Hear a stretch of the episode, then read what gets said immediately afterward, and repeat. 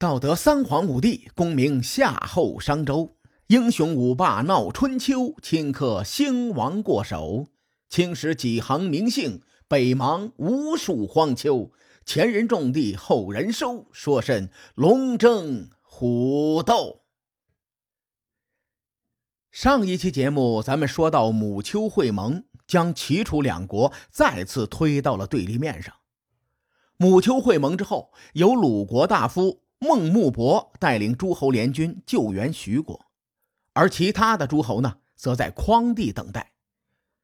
从这个决定来看，鲁国是对救援徐国最上心的诸侯国，因为它近呐。鲁国的国都距离徐国的国都只有不到六百里地。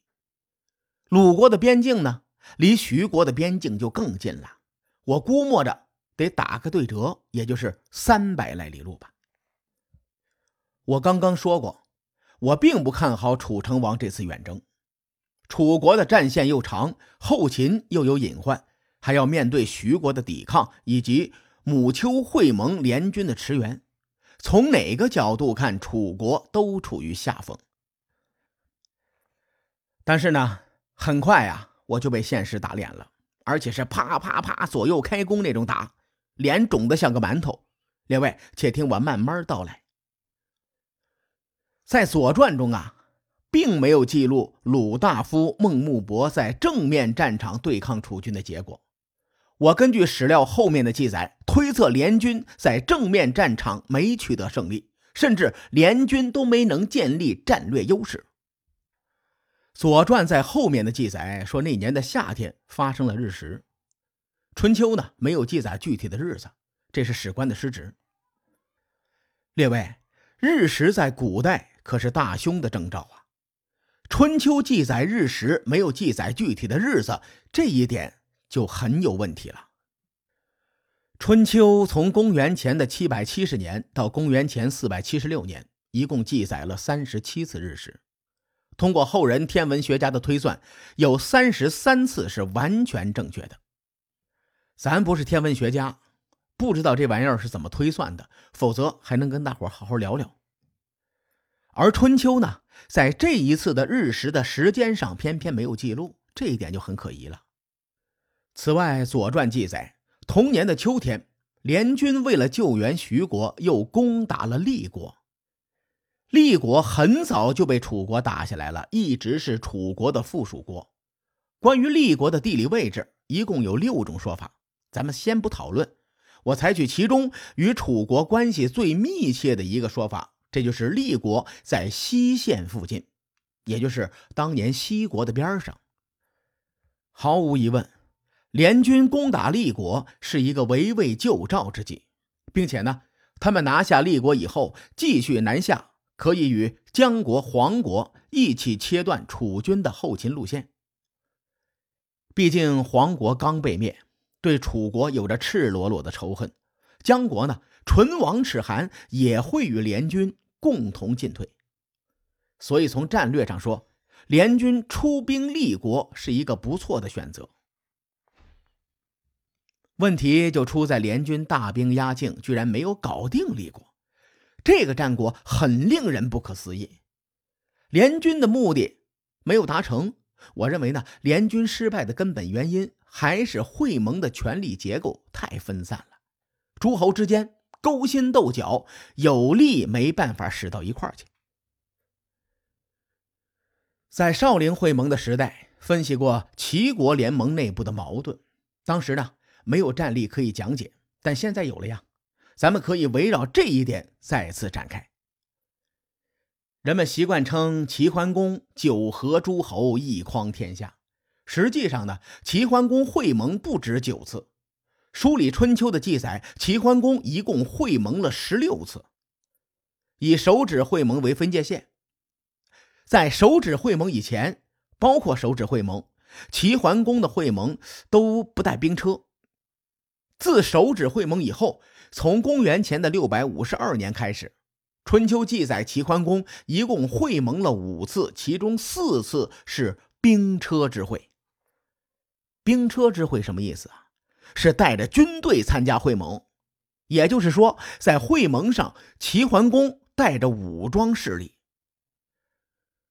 手指会盟之后啊，唯一一次非兵车相会的会盟是葵丘会盟，因为当时天子派人赏赐给齐桓公祭肉、弓箭，还有天子座驾这些东西，所以呢，军队在会盟地点的外围。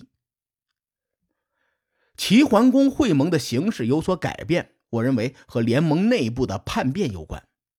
郑文公在手指会盟上跑路，徐喜公呢，在手指会盟之后不久向楚成王投诚。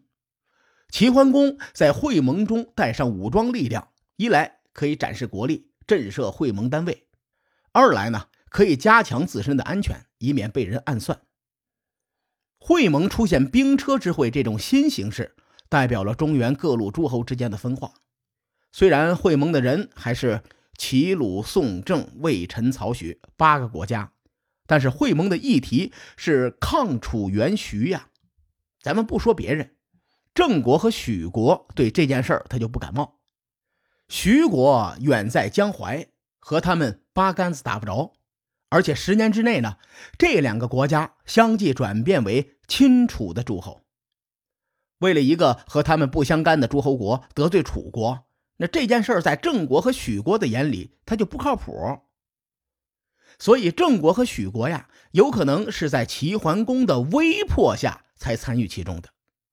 这两个国家肯定以摸鱼为主，不会卖命打仗的。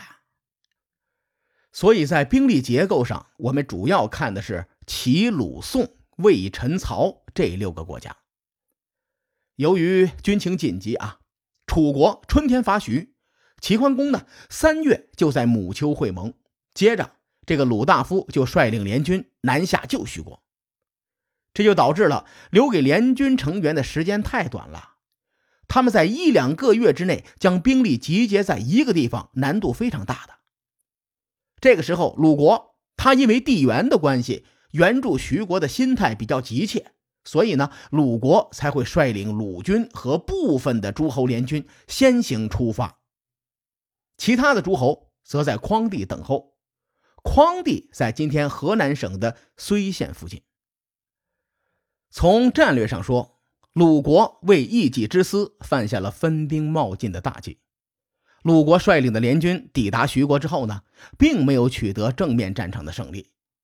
随着时间的推移，诸侯们的联军陆陆续续的在匡地集结。联军在战略上有两个选择：第一是增援正面战场；二呢是从后面包抄，切断楚军后勤的补给。这两个战略呀，只要能达到战略的目标，那联军选择哪一个都有道理。从鲁国的利益出发，他们自然希望联军快快到来。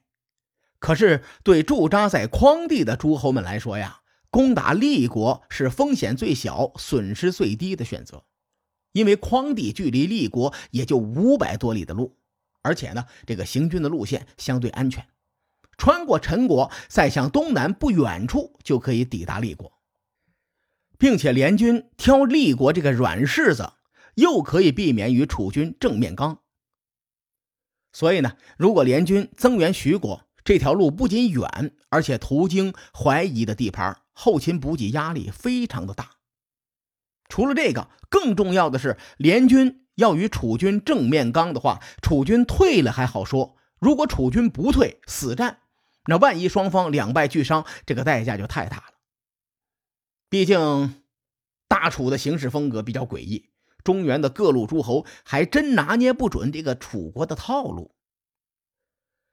结果呢，诸侯们是各怀心思攻打立国，这就导致了联军内部最强的三个国家齐、鲁、宋分开了。以鲁国为主的联军在徐国作战，而齐国和宋国则带着其他的大杂烩攻打立国。万万没有想到啊，这群笨蛋在立国还没打赢，没能达成切断楚军后勤的战略目标。而后还发生了一件更奇葩的事情。史书记载，冬天宋人伐曹，讨旧怨也。翻译过来就是宋人因为有旧仇，所以呢讨伐曹国。列位，这一年三月，宋国和曹国才在母丘会盟啊，两国同属一个阵营。结果大半年以后，在联军与楚国对阵的时候，联军成员间居然发生了内讧。咱们从这个细节来看，我们似乎可以理解为什么联军以优势兵力还搞不定立国这样的小国，原因就在于联军内部它不和谐。既然联军后方起火，在前线的宋军和曹军肯定不会和谐，咱们就别指望他们能齐心协力的抗楚国了。祈求他们自己不打起来，就阿弥陀佛了。可惜啊，历史上没有记载宋国和曹国究竟是什么旧怨。在宋曹内讧的这段时间当中，宋国当家做主的是宋襄公。公元前六百五十一年，葵丘会盟的时候，宋桓公就去世了。宋襄公继位之后呢，就继承了宋桓公的外交路线。因为宋国路线很连贯，在这儿呢，呃，咱们就不岔开话题了。说到宋襄公啊，这个人在历史上的口碑有争议，有人说他是仁义，有人说他是迂腐。我认为宋襄公是个好人，是好人不长命的那种好人。宋襄公的故事咱们以后会讲到，现在呢，暂时不多言。言归正传。从宋襄公的行事风格来看，这老哥他很讲道理，甚至齐桓公死后曾向宋襄公托付后事。按道理来说呢，宋襄公不会做一些无厘头的事情。因此呢，我想挖掘一下宋国和曹国之间究竟什么仇什么怨，导致宋襄公会在对楚国作战的关键时刻派兵去讨伐曹国。可惜呀。由于史料太少了，我没能挖掘出来。如果有知道宋曹恩怨的小伙伴，希望大家呢能够在留言区呃留个言，咱们讨论讨论。书归正传啊，宋襄公不顾及会盟的情谊，揍了曹国一顿，而楚国呢则抓住了敌军内讧的机会，趁机加紧攻势，在楼林打败了徐国。我是万万没有想到。楚桓公以八国之众加上徐国的本土作战，居然不敌千里远征的楚军，这个战力很值得借鉴。这一战告诉我们，人多没啥大用，关键是要心齐。咱们回顾战争的过程，联军犯的都是致命的错误啊。首先，鲁国分兵冒进；其次呢，联军优势兵力没能达成战略目标；最后。宋曹内讧，这场战争和后世评价六国抗秦一样，非兵不利，战不善。楚国能够胜利，不是因为楚国强大到不可一世，而是因为对手不给力。通过楚军远征徐国，咱们反观当年少林会盟。少林会盟的时候，楚军占据天时地利人和，如果当时啊真打起来了。楚军据险自守，齐桓公就面临求战不易、攻坚难克的尴尬。再加上齐桓公远征日久，内部成员勾心斗角，齐桓公有可能上演另一出难征不复的戏码。咱们前面说过，公元前六百四十五年发生了很多事情。咱们先说东面，这一年呢，管仲同志不幸去世。管仲同志的去世，使齐桓公的霸业迅速衰落，母丘会盟成为九合诸侯一匡天下的绝唱。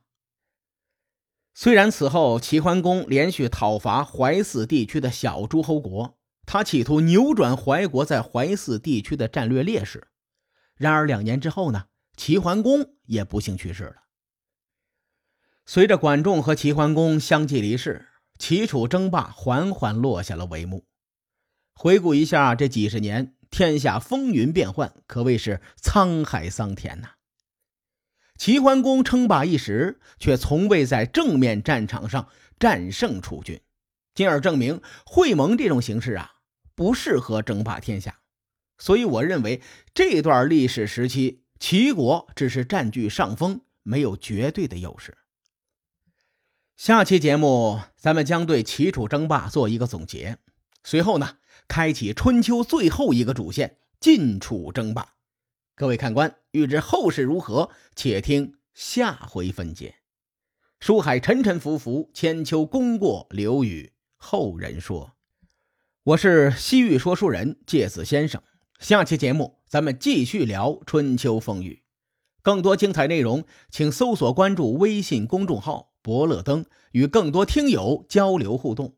伯乐登将定期为粉丝发放福利。愿我们的存在让您对明天更有期许。咱们后会有期。